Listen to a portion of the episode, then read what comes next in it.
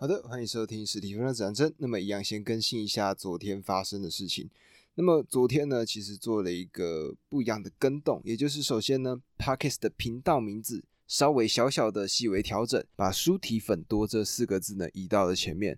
那我为什么会这么做呢？其实最重要的原因就是因为我觉得我呢必须要把这个重点点出来，因为有些人如果看到史蒂芬的指南针，其实不太知道我到底要干嘛。但是如果把书体粉多放在前面的话，哎，大家看到可能第一个瞬间就会知道，哎，这个节目最重要的就是在分享书的心得。那么平常在听我的观众呢，应该就知道了。我自己的状况呢，就是我呢，就是会把书籍的心得讲出来，还有呢，就是偶尔会是纪录片啊，或者是电影里面的一些心得，那我呢就会分享给你们。那么这个呢是第一件事情。第二件事情呢，就是。我昨天呢开始去处理了电子报的部分。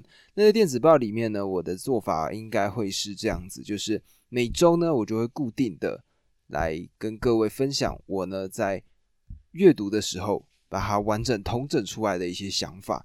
那么因为呢每个单集的时候呢，我呢基本上都会介绍的是一到两个知识点嘛。那如果呢是电子报的一个形式，我的想法就会说，我呢就可以把，例如说一整个礼拜我看到的东西。再配合上一些呢，我自己生活上看到的一些事情，那再把它分享给大家。因为举例来说，我自己呢，其实平常也会有去关注一些新闻事件啊，或者说一些其他比较深色，例如说像哲学那种比较高大上、比较玄乎的东西。那我自己的想法呢，就是想说，那么我呢就在电子报里面把我的这些想法可以完整的同证给大家。那么我呢会把这个链接放在底下的说明栏当中，每周呢就可以免费的。看到一篇阅读心得，而这一篇心得呢，绝对对你有帮助。那么，如果你跟我一样呢，喜欢接收更多的知识的话，欢迎跟我一起进步。然后呢，还有就是这个 podcast 在听的各位呢，记得帮我按下关注。那么这个呢，算是自己的一个小小请求。我也希望越来越多人可以跟我一起变得更好。那么今天呢，我们就进到书籍的主题吧。昨天呢，讲到的是为何教会商人溺爱这个例子。那在溺爱的这个例子里面呢，我们把它分成两种嘛。这两种呢，一个叫做什么？叫做包办型的父母，另外一个呢叫做纵容型的父母。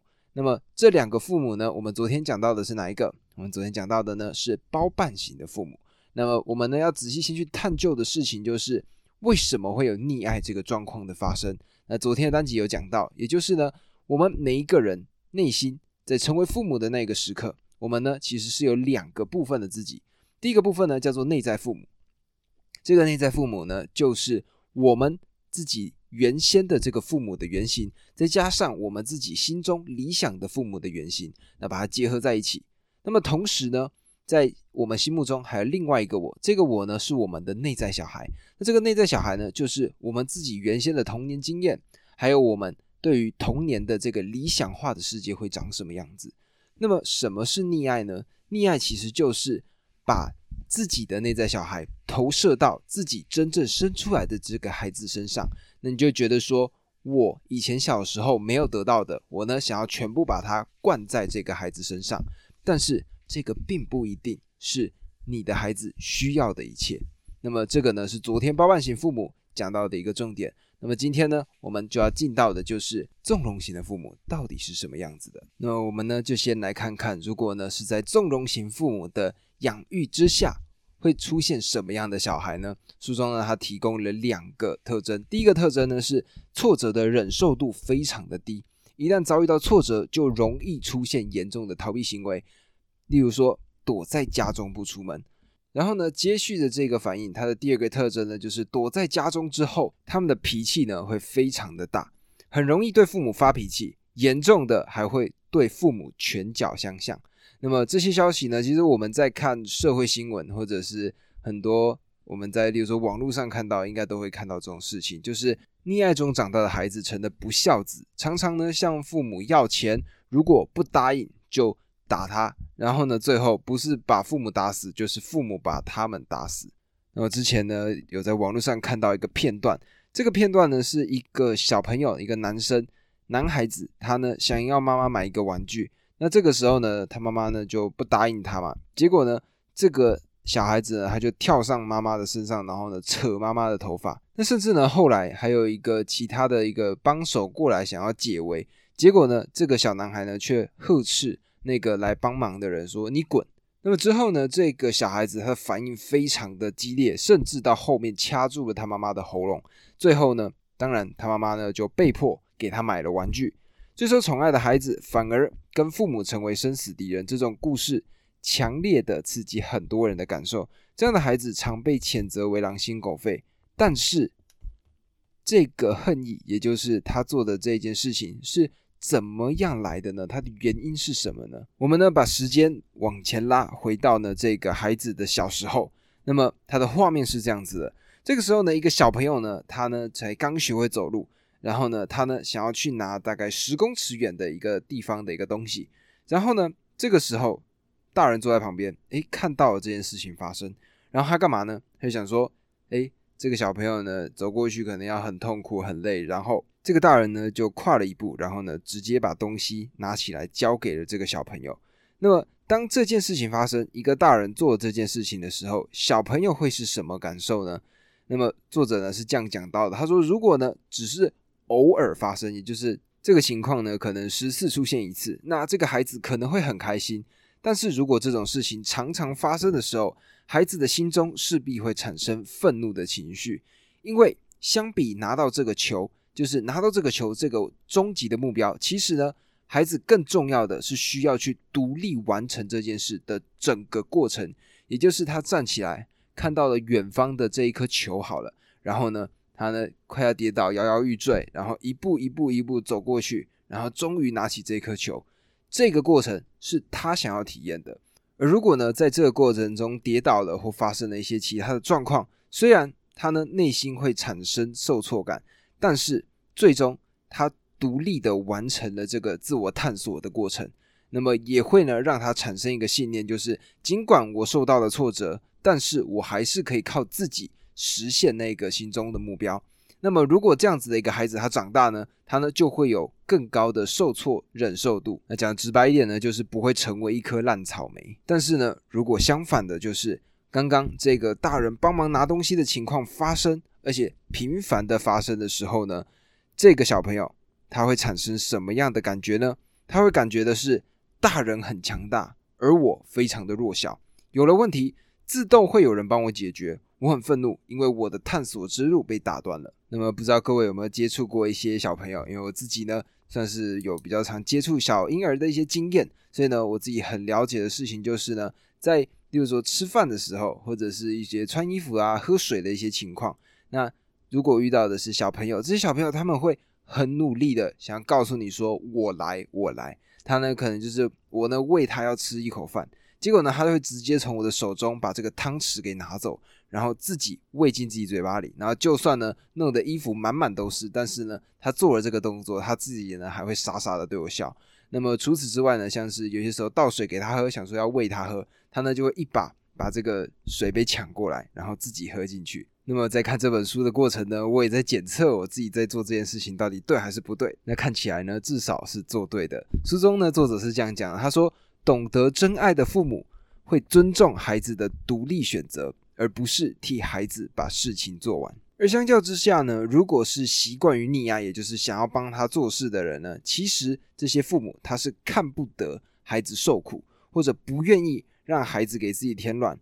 那么因为这样子呢，他们就。”不给孩子自主探索的机会，而是帮他们做各种各样的事情。那么，如果我们仔细去探究原因呢？其实最主要的就是回到我们在刚开始一开头的时候讲到的，我们每一个人内心呢都有两个部分，一个呢叫做我们的内在父母，一个叫做我们的内在小孩。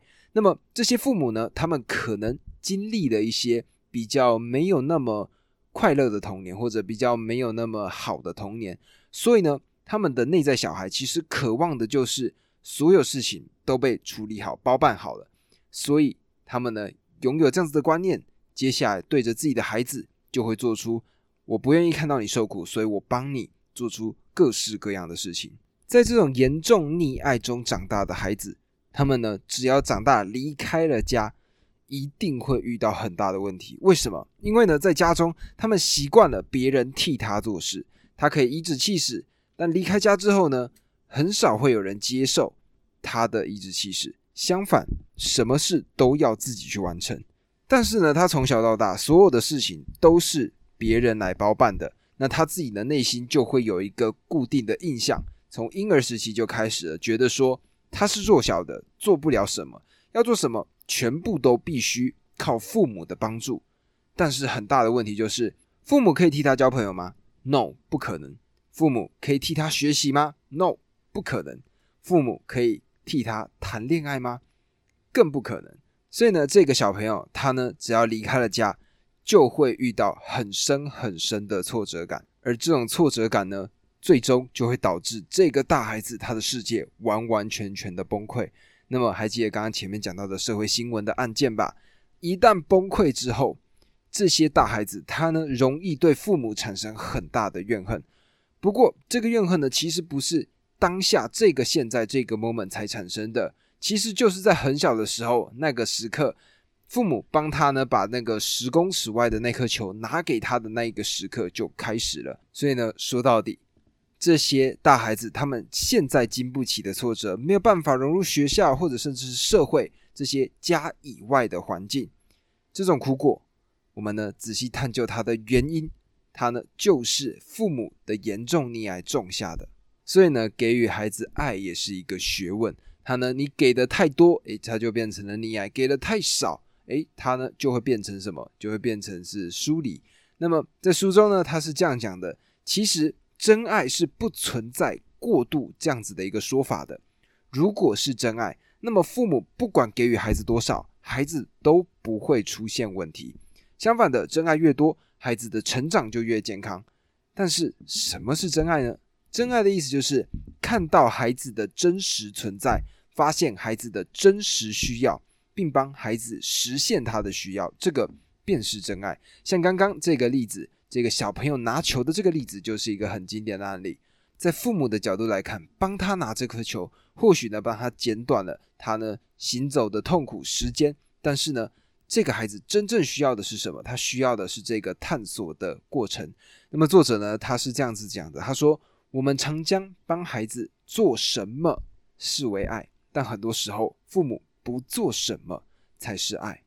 而最重要的呢，就是请尊重一个幼小的孩子受挫折的权利。那么这个呢，是作者他呢提供的一些看法。那么除此之外呢，他们呢还搬出了一个心理学家，名字叫做阿尔伯特·班杜拉，他所讲的一个概念。这个概念呢叫做自我效能感。它的意思呢是指。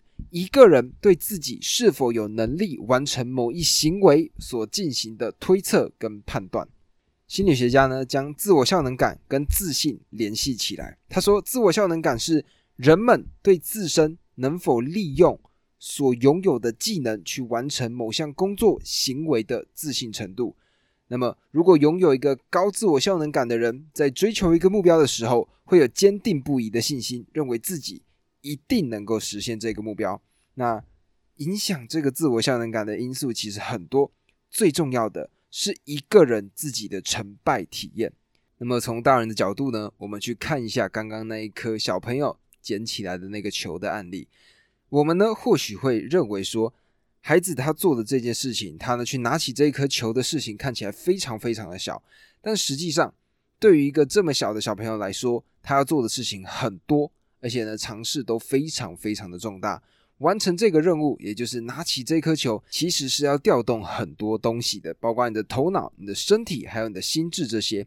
每完成一个他认为重大的尝试，都会让这个小朋友觉得我自己可以，我行的。久而久之，就会帮助孩子形成强大的刚刚所说的自我效能感。那么，如果呢，一个父母他呢总是溺爱孩子，总是帮他完成这件事情的话，那么。小朋友呢，他会在脑中形成一个逻辑，也就是他能否实现一件事情，取决于大人是否帮他。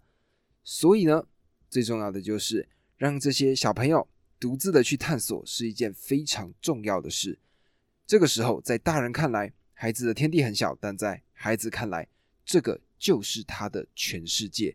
他是要先在这个世界里面证明自己的力量，而后才可能。信心十足的在更大的世界里面去证明自己。那么从之前前面讲到，包括像感情，到现在呢，甚至已经我觉得趋近于像育儿系列的内容，我觉得呢，在每一个章节上，我都可以看到很多不一样的观念跟想法，所以这就是为什么我呢会每一章去分享这一本书的原因。